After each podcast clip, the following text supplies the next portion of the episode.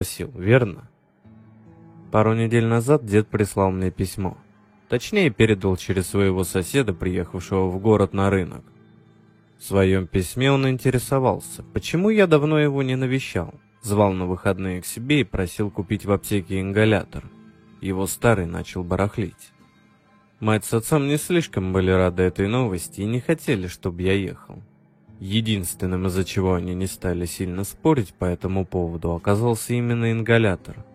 А то сдохнет еще и будет это на нашей совести, сказал отец. Тут стоит заметить, что вся наша родня сторонится деда, хотя именно он купил дом и квартиру, в которых живут его дети. Даже его жена перебралась к своей дочке, сестре моего отца, под предлогом помочь с воспитанием маленькой внучки. Не знаю, когда и почему это началось, но факт остается фактом. Я единственный, с кем дед поддерживает контакт. Поэтому следующим вечером я сел в электричку и отправился в дачный поселок, в котором обитал мой дед. Полтора часа в пути, плюс по паре минут на каждой промежуточной остановке. Вот и моя. Механический голос объявил станцию Садовую. Электричка медленно и шумно затормозила. Двери вагона с угрюмым шипением открылись, и я вышел на перрон. Один. Станция это назвать было сложно. Небольшая асфальтированная площадка с заброшенным зданием вокзала. Указатель остановки, несколько хвойных деревьев печального вида и полуразвалившийся памятник советских времен. В лучшие времена в нем можно было распознать пионера с горным, но эти лучшие времена давно покинули здешние места. Двери позади меня закрылись. Состав тронулся. В этот момент я впервые подумал, что мысль поехать сюда была явно не лучшей идеей, а ингалятор можно было передать и через соседа. Ну да, поздно уже об этом думать. Действовать надо, исходя из сложившейся ситуации. С этой мыслью я направился к железнодорожному мосту, чтобы попасть на другую сторону железнодорожных путей. Туда, где и находится этот чертов поселок. Поселок дачный. Одно это уже дает понять, что большую часть времени его дома пустуют. А после того, как год назад в лесополосе нашли несколько трупов, поселок вообще забросили. Остались несколько старожилов, в числе которых был мой дед и его сосед. Кстати, именно тогда бабушка и перебралась к тетке на квартиру. Об этом и о собаках думал я, пока шел к дому деда. Мне еще показалось странным, что собак нет. Неужели все хозяева уехали вместе со своими питомцами? О, а вот и дедов дом. Дед был рад видеть меня, я, пожалуй, его тоже. После приветствия он отправил меня мыть руки, а сам пошел накрывать стол. Я поспел как раз к ужину, и ужин был великолепен. Первым делом мы съели по тарелке густого красного борща, потом перешли к толчонке с фаршированным перцем – Третий мы принимали уже в гостиной, устроившись в глубоких креслах у камина. Да уж, дед был тем еще гурманом и сибаритом. За трапезой завязалась беседа. По большому счету говорили на общие темы. Дед спрашивал меня о семье, о моей учебе и о работе. Предлагал свою помощь, очередной раз намекая на свои старые академические связи. Потом опять благодарил за приезд. Я отхлебнул из чашки Глинтвейн, поставил на столик рядом и произнес. «Но ты ведь не из-за этого меня пригласил, верно?» Он глубоко вздохнул. «Не только». Я сидел молча, ожидая продолжения, но дед не торопился. Пауза затягивалась. «Может, помнишь, в детстве я рассказывал тебе о немецком враче, который спас меня во время Второй мировой?» Я кивнул. Когда я был маленьким, он много мне чего рассказывал. Эту историю я помнил смутно, но был уверен, что дед вкратце напомнит ее содержание. Когда фашисты оккупировали мою деревню, то превратили ее в подобие медсанчасти. До поры до времени местных жителей особо не трогали, хотя и покинуть деревню не давали. Но после очередного столкновения с советскими войсками немцы вернулись злыми. Многих не досчитались. Тогда их главный принял решение отступить, а деревню сжечь. Со всеми жителями. Своего рода отвлекающий маневр. Пока советские солдаты будут тушить дома и людей спасать, у немцев будет время для отступления. Так они и поступили. И погиб бы я тогда вместе со всеми. если б не один немецкий врач. Он сказал, что я ему сына напоминаю. После недолгих споров этому врачу разрешили меня забрать. Тогда немцы и выдвинулись на запад. Дед затих. Задумался. Врач этот заботился обо мне. Научил многому. Пока кто-то не донес, что он не поддерживает нацистские идеи. Он узнал об этом. Собрал вещи. Дал мне немного денег и документы одного недавно погибшего солдата, который по фотокарточке был смутно похож на меня. И сказал, чтобы я бежал. Перед самым выходом он задержал меня еще на минуту. Отдал свой пистолет и сверток. Он сказал, чтобы я хранил содержимое этого свертка.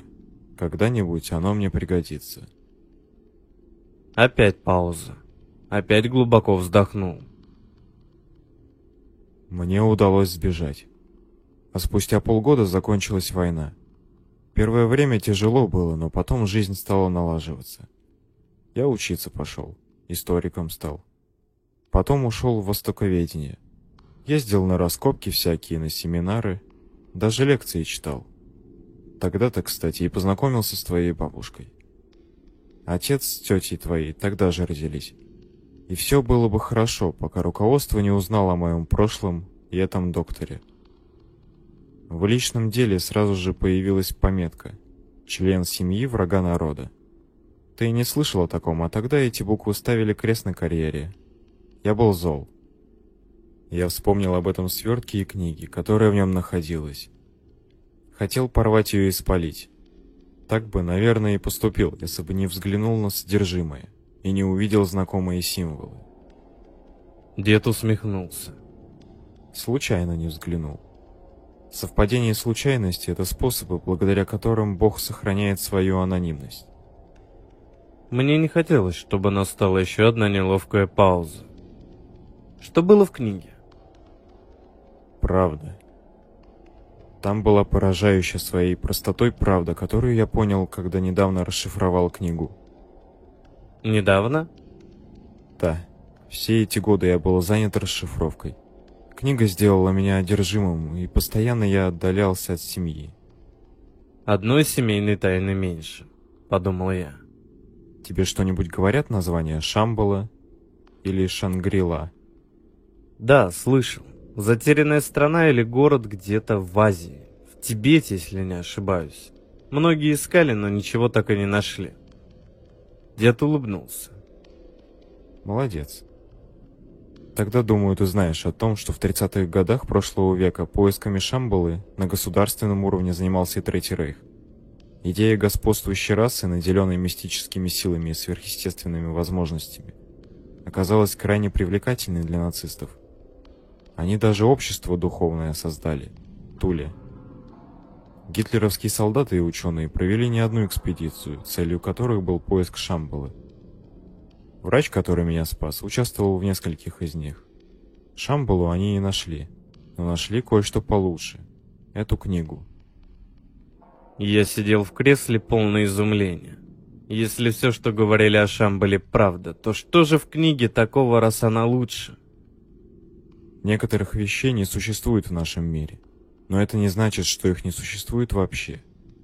Так же, как и некоторые события не происходят в нашем мире, но это не значит, что они не происходят вообще. «Что ты имеешь в виду?» – прохрипел я.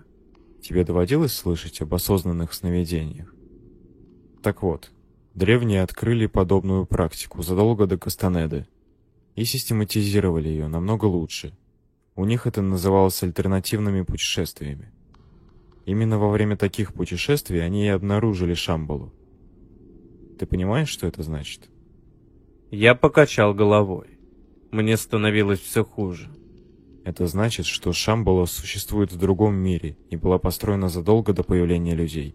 Если верить восточной мифологии, то в самом центре Шамбалы находится Чинтамани – кристалл, исполняющий желания. Кто-то думает, что это метеорит с необычайно мощным излучением. Другие считают его воплощением высочайшего научно-технического потенциала, обладающим аппаратами, интегрированными с психикой человека. Великое творение Махатм. Я же подозреваю, что на самом деле это ядро миров. и что, побывав в Шамбале, я познаю все тайны мира. Его глаза сверкали нездоровым блеском, а я пытался осознать, что сейчас происходит вокруг. Если честно, мне уже казалось все это сном, и вот сейчас механический голос произнесет название остановки. Я очнусь, оперевшись лбом об стекло, сидя в полупустом вагоне. Но этого не происходило. «Зачем тебе я?» Дед на меня даже не посмотрел. Взгляд его устремлен на тлеющие в камине поленья. В книге описано одно вещество, облегчающее путешествие. Это наркотик. Многие его ингредиенты в природном виде уже не существуют, но мне удалось добыть их путем синтеза.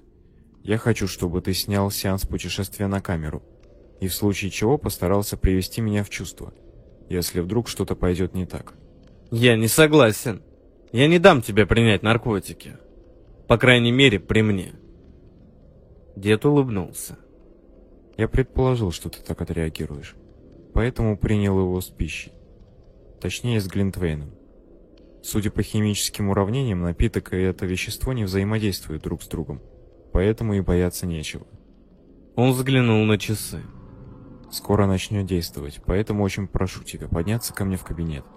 Пойми, мне очень нужна твоя помощь.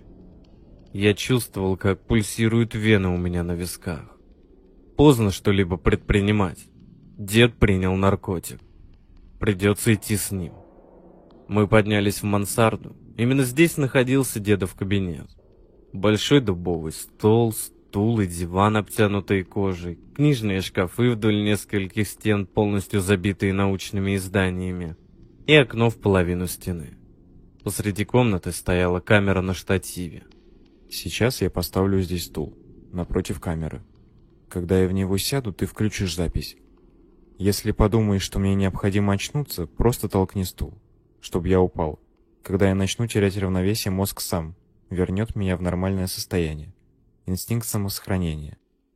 Идея становилась все более и более абсурдной. И мне это не нравилось. Готов? Я неуверенно кивнул. Тогда начали. Я не знал, чего мне ждать. Абсолютно. От деда я ожидал многое, но явно не это. Можно, конечно, заявить, что подобные вещи просто нереально предсказать, и это будет хорошим оправданием. Да вот только ситуацию не изменит. Прошла минута, а может и час.